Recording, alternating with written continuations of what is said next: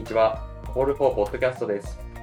コールフォーポッドキャストは、公共訴訟のケースを法律には詳しくない一般の方に向けて、弁護士の方をお招きして分かりやすく解説していただく企画です。毎回、コールフォーのメンバーが担当弁護士の方に素朴な疑問を聞いていきます。お茶やお酒を飲みながら、移動の合間になど気軽に聞いてください。さて、えー今回のテーマは今月16日に水戸地裁で判決を迎えるカメルーン人男性死亡事件国賠訴訟です。えー質問は私コールフォーメンバーの前田と、えー本件訴訟に関心のある部員男性の方に行っていただきます。えー皆さんよろしくお願いいたします。それでは竹下さんの方から一言だけお願いいたします。インターン生の竹下と申します。本日は皆さんと一緒に小玉先生にいろいろなことをお聞きしたいと思います。よろしくお願いいたします。よろしくお願いいたします。えーそして、えー解説は訴訟の担当弁護士である小玉光一弁護士に行っていただきます。えー小玉先生、本日はよろしくお願いいたします。よろしくお願いします。えっと、軽く自己紹介をお願いいたあします。はい。えっ、とあ弁護士の小玉光一と言います。えっ、と弁護士になったのは1994年なので今今29年目になるんですが、入管の関係の事件は2年目からちょっといろいろやっています。よろしくお願いします。私もお酒を飲みながら気軽にやってもいいです。よろしくお願いします。聞いてる皆様もお酒を飲みながら気楽に聞いていただければと思います。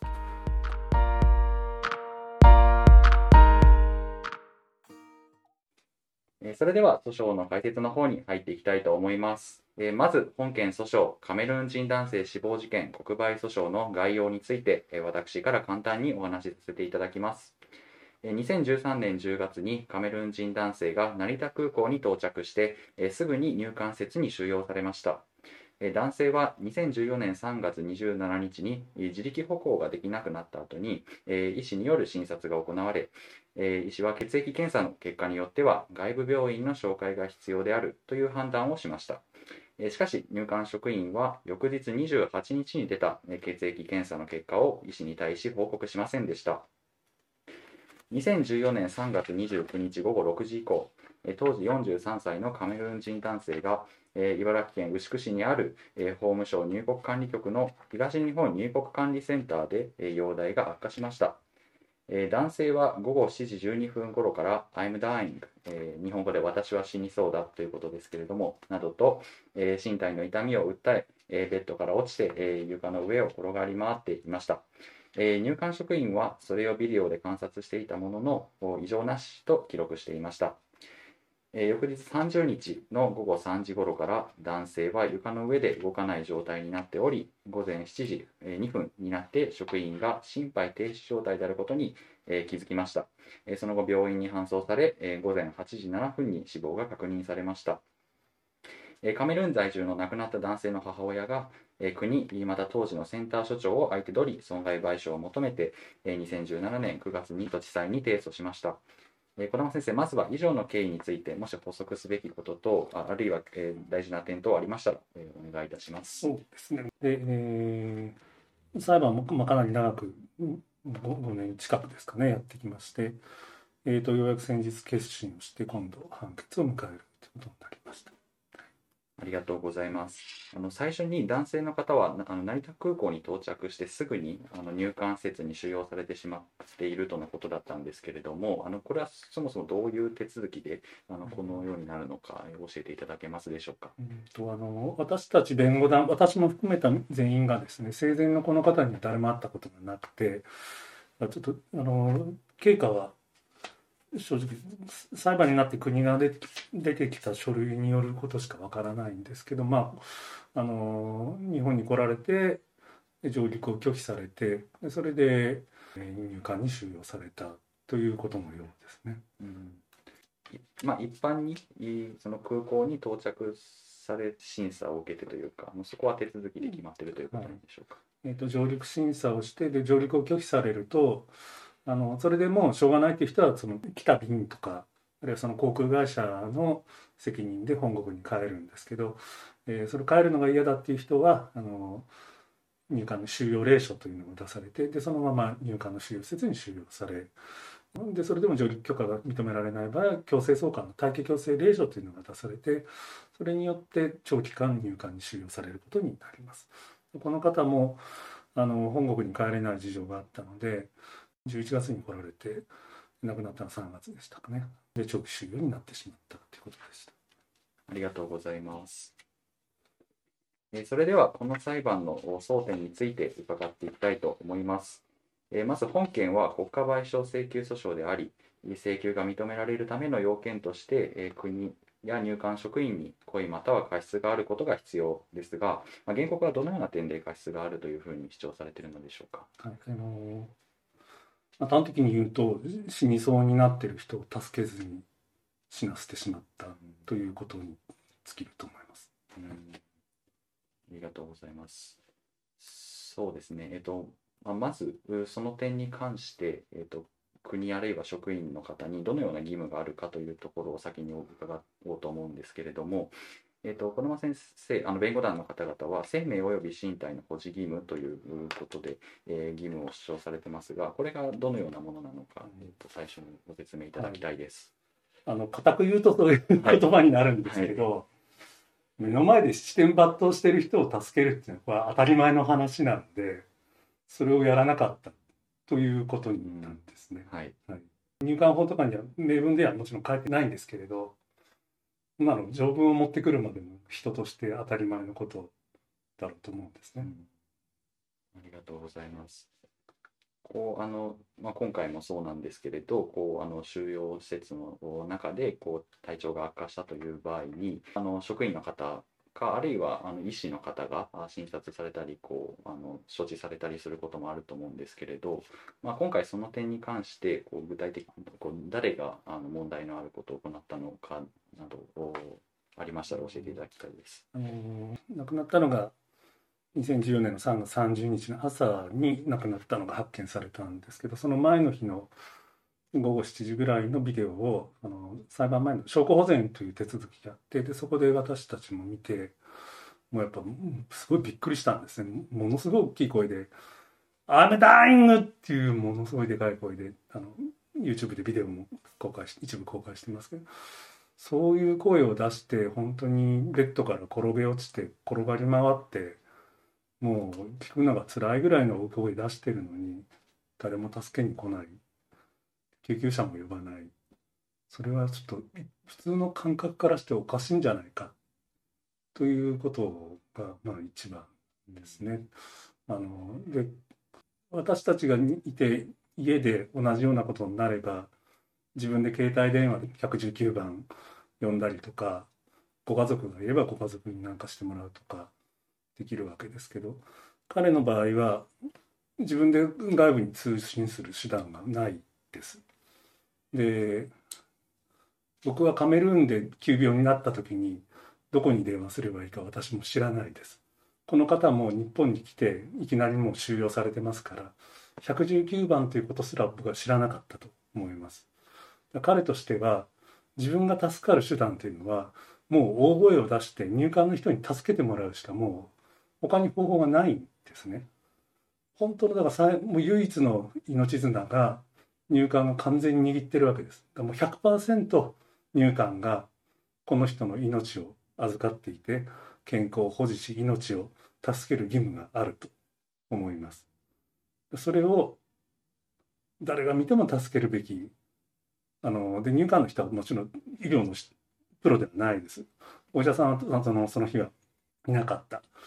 だから専門的なことはもちろんわからないと思います。それは私も同じことです。だけどああいう状態を見てこれはまずい救急車呼ばなくちゃっていうのは普通の人の感覚だと思うんです。それをやらなかったそのすごく当たり前のことができてないということがやっぱこれは許されないことなんじゃないかと思います。ありがとうございます。えっ、と、少し、あの、論点が変わるんですが、あの、今回のお訴訟の、あの、そ損害、あるいは損害額について少しお聞きしたいんですけれども、あの、まず、最当初原告がどのようなものを主張されていたのか教えていただいてよろしいでしょうか？はい。えーとこういう場合のあの亡くなった時の損害額って、まあ、日本の裁判です。と例えば交通事故とかでもあのこの時亡くならなければえー大体まあ67歳までっていうふうにも仮定してそこまでに得られたはずのあの収入ですねそれをベースにした逸失利益っていうんですけどそれとあとは亡くなったことについてのまあ慰謝料というのを請求してます。で、えっ、と、逸失利益の方は、その、日本国籍の人が日本で亡くなってれば、日本の給料とか平均賃金とかを基準にするんですけど、この方はやっぱカメルーンから来られていて、えー日本の、まあ、土を一度も踏んだことがない方なので、ちょっとこれ、こういう方についてまで日本の収入を前提にして計算するのはさすがに無理があると思ったので、そこはあのカメルーンを基準に計算をしています。でもう一つが慰謝料の方で、これはあの傷ついたその靴を金額に直した値段なので、これについては別にあの区別する必要はないと思いますから、そこはあの日本人があるいは日本国籍のあの日本で働いてる外国人の方が亡くなった場合と同じようなものであの認めるべきだという主張をしていうんうんます。ありがとうございます。あのこの点についてあの国の方からはそのえっ、とそのカメルーンの国の経済事情などを考慮すべきなんじゃないかっていう主張をあの国の方はしてると思うんですけれども、あのこの主張がどのぐらいこうと通りうるものなのかとか、あるいはこう今回に限らず他の訴訟でもこういうあの外国人の方の国賠訴訟があった時にこの辺りの損害っていうところでこうこうこれまでどういう争いがあったのかとかを教えていただきたいです。えっ、と、まあ、ここあの国側は言ってるのは、慰謝料、今回は、まあ、あの亡くなられた事件なので、原告が、ご遺族が、カメルーンにお住まいのご遺族が裁判を起こしてます。で、慰謝料っていうの、国の主張ですよ。慰謝料っていうのは、そのお金をもらって、それを使ってあの気持ちを晴らすことで、心を慰めるためのお金なので、それはだから使う場所の経済あの状況経済価値、えー貨幣価値なんかを考慮するのが当然であるみたいなことを言ってですねだから今回カメルーンで、えー日本の10分のあの給料水準が10分の1ぐらいだからそれを考慮すべきだもっと安くすべきだということを言っています。えーこうまあ、も20年ぐらい前に僕の友人が普通の交通事故で国が被告じゃない件であの一審は亡くなられスリランカの方が亡くなられて一審はその慰謝料に関しては日本の人が亡くなったのと同じ2500万だったのが高裁で500万に減らされた事件があってでそれであのすごく親しい友人で最高裁から僕も一緒に入ってやって最高裁負けちゃったんですけどそれその時も同じようなことでスリランカのオーバーステイの人でスリランカの人にとって500万っていうのは日本人の2500万円以上に匹敵するんだみたいなそういう言われ方をしてたんですけど僕のその友人が言ったのはじゃあもらった人は日本でもらう2500万以上の使い方ができるかもしれないですけどじゃあ加害者からしたらどうなんだ加害者からしたらたまたま被害あの被害を受けた人引いてしまった人がオーバーステイのスリランカ人だから500万で済むってその加害者をやり得にさせていいのか僕の友人がまあ冗談で言ってましたけど車を運転していて身なりの貧しい外国人とその着飾った白人とかいたら危ないと思ったらそのね貧乏そうな人の方にぶつけた方が賠償額が安くなるっていうことになったらそれはおかしいではない。それはどちらかその必ず貨幣価値の差があってどあの差があってどちらかに不平等になるのはそれはもうしょうがない話なんでじゃあだったらそれは加害者のやり得を許さないで被害者がその結果たくさんもらえたとしてもそれはいいしょうがないんじゃないかということを言ってなるほどなと思いました。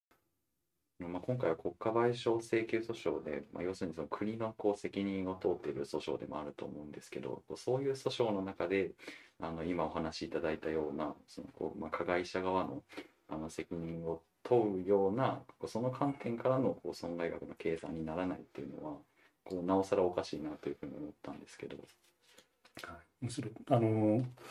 日本の裁判だからこれぐらいで済んでるんでアメリカの裁判だったら何百万ドルとかっていう世界だと思うんですが、まあ、そこを本当にあの自分たちの責任を果たさないで命まで落としときてさらに裁判になったらお前らの国は貧しいんだからこの程度でかあの我慢しとけみたいな主張をするって本当に何重ものなんていうか差別というか被害になってるんじゃないかと思います。この辺はあの正直あの依頼者には説明できないですよね。うんありがとうございます。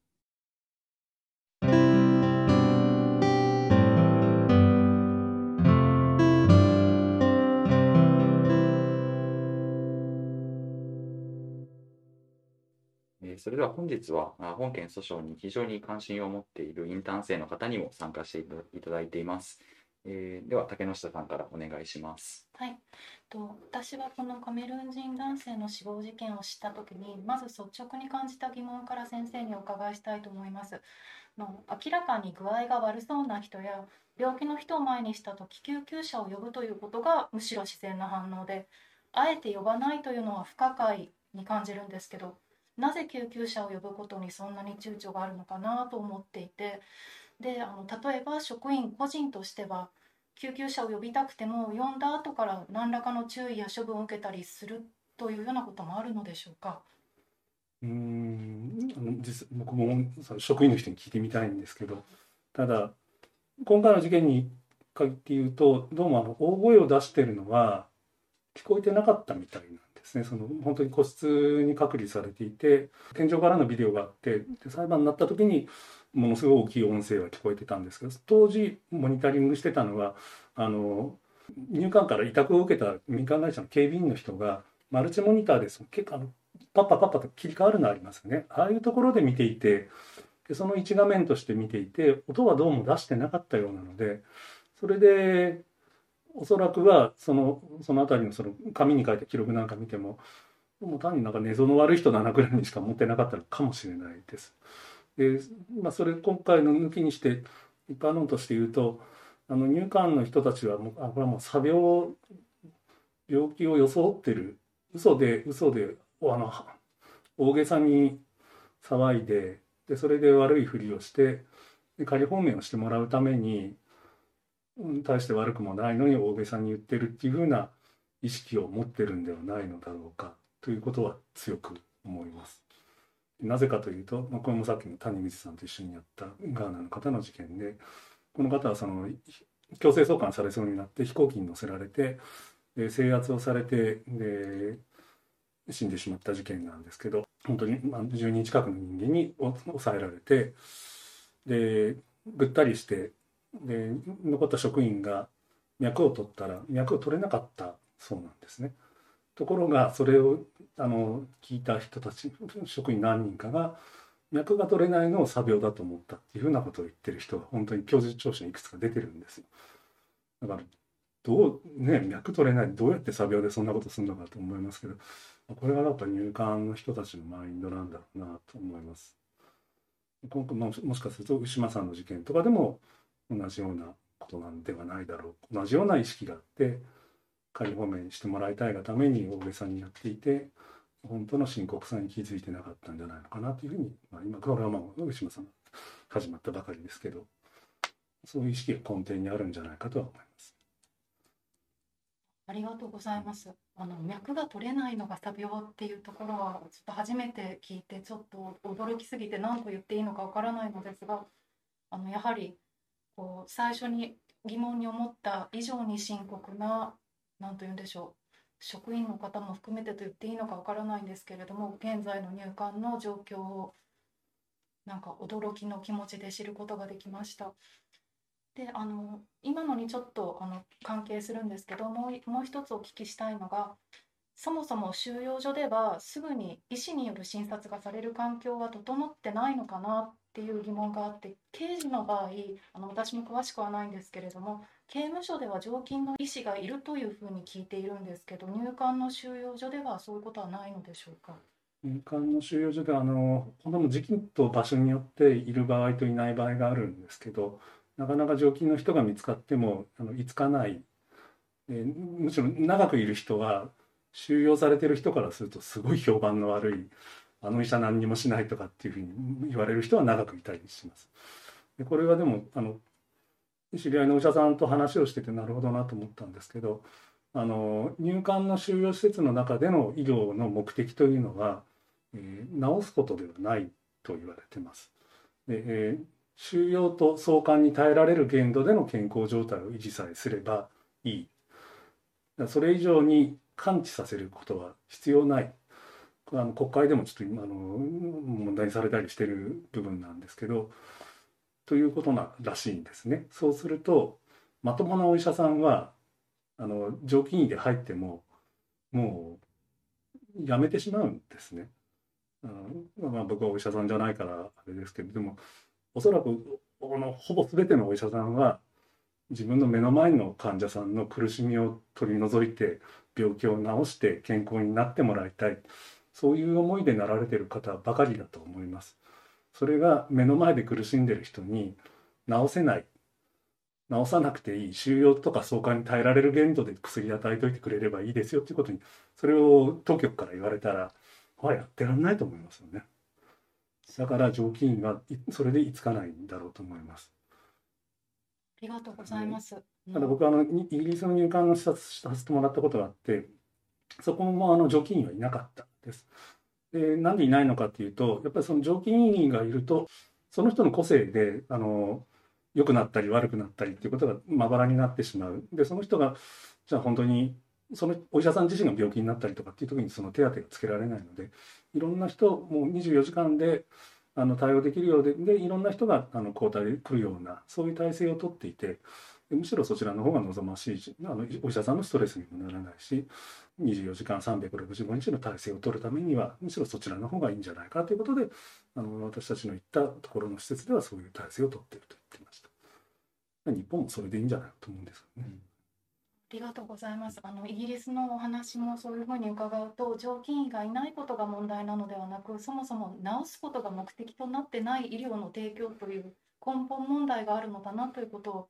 あの改めて知ることができて、まだまだちょっと入管の闇は深いように感じてます。ありがとうございます。はい、ありがとうございます。えー、まあ、それではですね、えーと、次の質問に移りたいと思います。あのまあ、今回の訴訟も含めて、えー、訴訟をきっかけに、まあ、あのあるいはまあそもそも訴訟じゃなくてこのような事件が起こっていることということだと思うんですけれど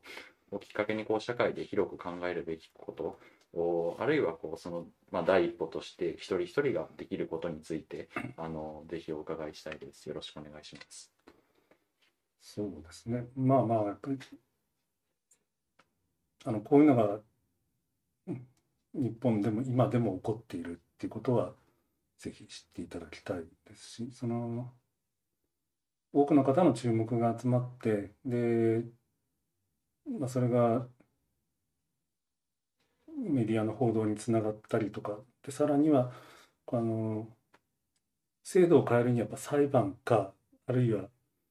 えー、法律が変わるか行政が変わるか三権分立ですがこの3つしかないわけですけどえー、行政は入管ですからこれはもう正面から言っても変わらないです。だから変えられるのは裁判とあと国会立法です。で、まあ、裁判は私たちのホームグラウンドなので頑張ってやってますけど多くの人が知ることによって国会議員が議員さんがあの無視できなくなってくるというのを去年の入管法の廃案になった時にそれはすごく痛感しました。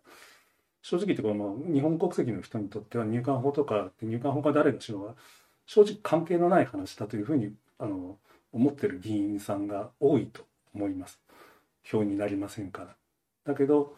そうは言ってもでもその選挙権を持ってる皆さんが人たちが関心を持つことによって国会議員ももうそれは票にならないと言ってられなくなってしまう。そういうことが立法のによる解決改正っていうところにつなげられると思いますので是非ともそこは注目していただいて変える方向はあの私たちは弁護士ですから司法で。変えたいと思いますあの判決が出ることによって制度が変わることはありますだそこを目指していきたいですけど皆さんがそれを知ることによってむしろその民主的な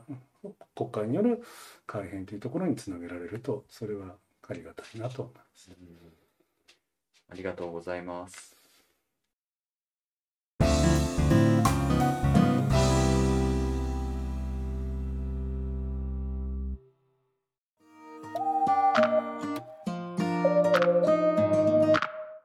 入管法を含めた入管制度一般の話については次回引き続いて児玉先生にお聞きしたいと思いますので、えー、まあ、今回のカメルニー訴訟に関するポッドキャストはこの辺にさせていただきたいと思います。えー本ケースの訴訟は9月16日の午後1時30分からあ水戸地裁で行われます。えーぜひ皆さんもご注目ください。えーまた、訴訟費用のサポーターも募集しております。えーコール4のサイトでぜひケース詳細をご覧ください。えーでは、児玉弁護士、本日はありがとうございました。ありがとうございました。えー次回も引き続き児玉弁護士に入管の問題一般について、えー伺っていきます。これからもコール4ポッドキャストは定期的にやっていきたいと思っていますので、えーぜひご意見、アドバイス等よろしくお願いいたします。えーそれではまた次回ポッドキャストでお会いしましょう。ありがとうございました。ありがとうございました。ありがとうございました